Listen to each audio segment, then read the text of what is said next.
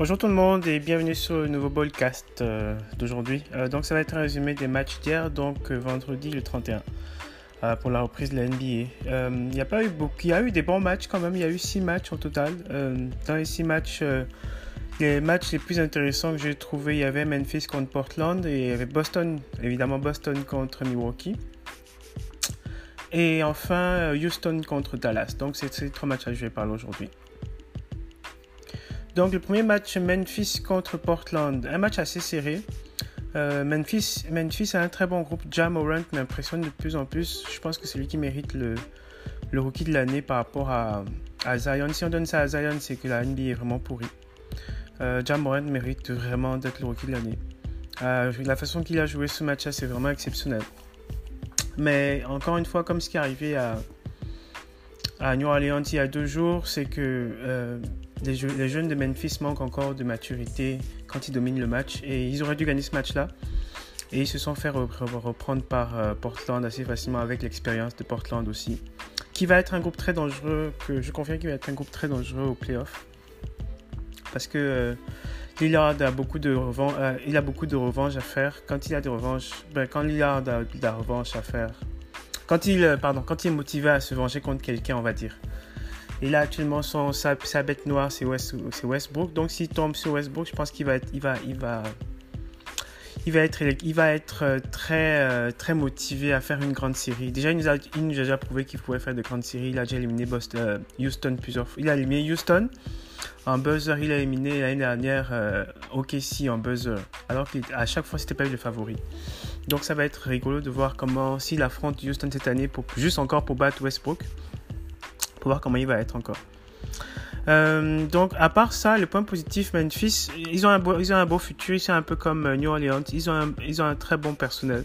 C'est juste qu'il faut qu'ils travaillent sur la, la, euh, les finitions de match parce que vraiment, ça fait deux matchs qui, que, ben, deux matchs. J'avais d'abord il y avait d'abord New Orleans qui a, qui a vraiment perdu la boule contre Utah avant-hier. Et hier, c'est vraiment qu'ils ont perdu la boule contre Portland. Hormis ça, Portland ils vont arriver en playoff, mais on va pas les voir loin. C'est comme l'année dernière, ils vont arriver en finale. Euh, l'année dernière, ils sont arrivés en finale, mais personne ne les voyait vraiment. Oh, ils n'ont jamais été un danger pour, pour, pour des gens à part. Pour la, en tout cas, on ne les voit pas en finale NBA, Portland. Ils vont vraiment peut-être deuxième tour, probablement. Mais euh, non. Memphis, pas de playoff cette année. Ça va être quand même assez difficile, mais est-ce qu'ils vont le faire? Je sais pas, on verra. Euh, ensuite, euh, on va aller avec euh, le deuxième match qui a, été quand même intéressant. C'était le, Prime, on va un des Prime d'hier. C'était Boston contre Milwaukee, qui s'est fini par la victoire de Milwaukee 119 à 112. point positif, c'était un bon match. point négatif des deux côtés, Boston aurait Boston a essayé d'adopter un jeu small ball que je comprends pas. Je peux comprendre dans le sens où ils n'ont pas le personnel pour jouer grand. Je peux comprendre ça. Mais ça les a tués hier contre les, frères Lopez, qui shootent maintenant à 3 points les deux. Ça, c'est quand même assez faux parce que je pensais que c'était Brooke qui shootait seulement. Maintenant, Robin shoot aussi à 3 points parce que c'est le jeu maintenant de. Comme j'avais déjà dit dans un, article de mon blog, c'est le jeu de Milwaukee, c'est de jouer à peu près un peu à la, à LeBron James. Donc euh, tout le monde, euh, euh, Janice joue LeBron, il pénètre et tout le monde est à 3 points, il attend pour shooter. C'est basically le jeu de, de, de, Milwaukee. Il joue un peu un jeu en triangle, ce qui m'a un peu surpris. Il joue un super jeu en triangle. mais à part ça, le jeu de base, c'est vraiment donne la balle à Janice. Janice va essayer de pénétrer et nous, dès qu'on a la balle, on shoot à 3 points. C'est, même pas, c'est même plus drôle à regarder tellement c'est, tellement c'est prévisible. Euh, pour, euh, pour Boston, ils ont un jeu plus fluide. C'est juste que je pense pas que, que Jason Tatum est un joueur qui peut porter une équipe. Je ne pense pas encore. Je pense que c'est un gars qui est, qui est super complémentaire, un peu à la, un peu à la Kyrie Irving, qui est très bien en complémentaire, mais qui est pas bon en, en, en, en meneur, en fait, en, franchise player. Je pense, je le vois pas encore. C'est le joueur le plus proche que je peux voir en lui, c'est Paul George. Vraiment, Tyson Tatum me fait penser à Paul George. Que c'est un, il peut être un franchise player, mais c'est pas un leader en tant que tel. Et euh, à ce rythme-là, ils ne vont pas aller loin. Moi, c'était dans mon carré euh, à l'est, il y a Milwaukee, il y a Boston, il y a Philadelphie et il y a Toronto.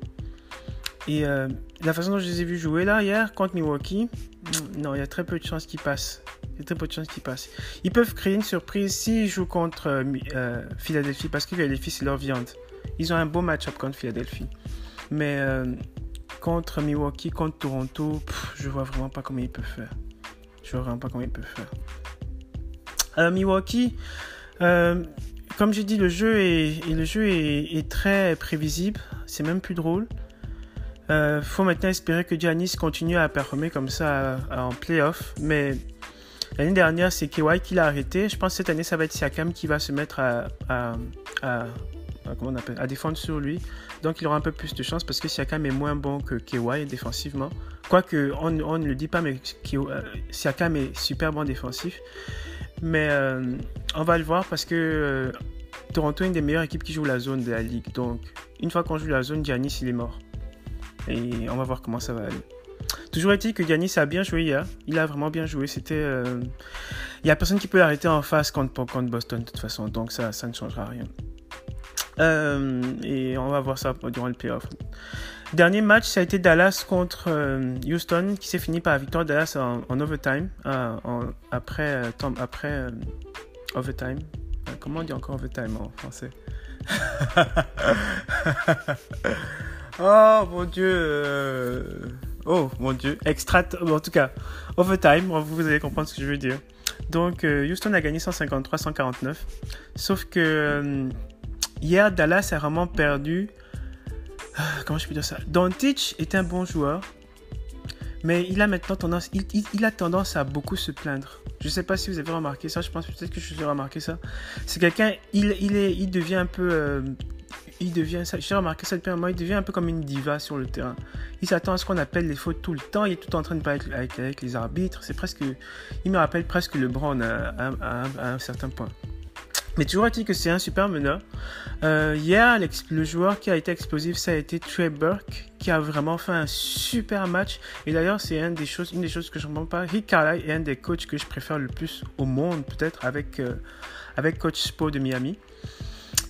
Et, et je ne sais pas compris, il, menait par 20 points, il dominait le match et il fait sortir Trey Burke qui est chaud. Et le, score revient. Au quatrième, il voit que Houston est en train de revenir au score il laisse Buck au banc, alors que Buck était le joueur le plus chaud du terrain. J'ai pas compris ce qui s'est passé à ce moment-là. J'ai pas compris ce qui s'est passé. Et ils ont laissé revenir Houston comme ça. Et surtout, quand ils perdent, ils perdent parce que sur un lancer franc, ils mènent par deux points. Ils mènent par trois points, pardon. Euh, ils donnent la faute à Houston, un lancer franc à deux points. Et euh, Arden met le premier lancer franc, ok. Tout ce que tu as à faire, c'est box out ton gars là box out Tonga. Arden rate le deuxième et je sais pas c'est qui là, c'est House ou je sais pas qui qui prend le rebond, qui met un deuxième, donc égalité overtime. Ça, j'ai pas compris ce qui s'est passé sur ce. Comme c'est un, un lancer franc, prend le rebond et puis tu gagnes ton match. Mais en tout cas, tout ça, euh, Dallas, point positif. Euh, KP, donc euh, Christophe Posingis est beaucoup plus à l'aise dans le système qu'avec New York. Le triangle offense du New York de Jeff Hornacek n'était pas fait pour lui il est beaucoup plus à l'aise avec Greg Carlisle. Car il utilise très bien avec des bons match-ups. Ils ont fait des bons match-ups dans l'out post. Il, est deux, il était deux fois plus grand. Ils font un switch. On le met dans l'out post contre un gars. Il se tourne seulement. Il lève ses mains et that's it. Et il, fait un super bank shot à la team Duncat maintenant. Euh, avec la planche. Ce fait que c'est presque imbattable. Mais je sais pas, j'ai pas compris pourquoi euh, n'est pas avec lui à la fin. Euh, Teach, il est bon, oui, mais vraiment, il commence à jouer les divins un peu à LeBron. C'est un peu fatigant à, le voir tout temps se plaindre. Mais il reste quand même bon. Mais, dans son sens, mais il a perdu le match. Il a essayé trop de faire le step. Il a voulu rivaliser avec Harden, on va dire. Harden, Harden lui a prouvé que c'est moi, Harden, quand même, là. Avec le step back. Et il a essayé de faire un step back, je sais pas combien de fois, et ça a raté. Il a, continué jusqu'à la fin du match. Et c'est à cause de ça qu'ils ont perdu. Trevor était chaud, Rick il ne le fait pas jouer. Euh, en tout cas, euh, pour Houston, euh, Westbrook va être une super surprise.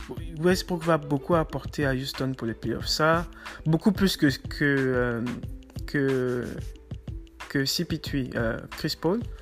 Westbrook va apporter beaucoup parce que c'est vraiment un électron. C'est pour ça que j'aime, j'aime, comment il s'appelle? Mike D'Antoni. Mike D'Antoni est tellement inventif qu'il il, il n'a presque pas de position pour Westbrook.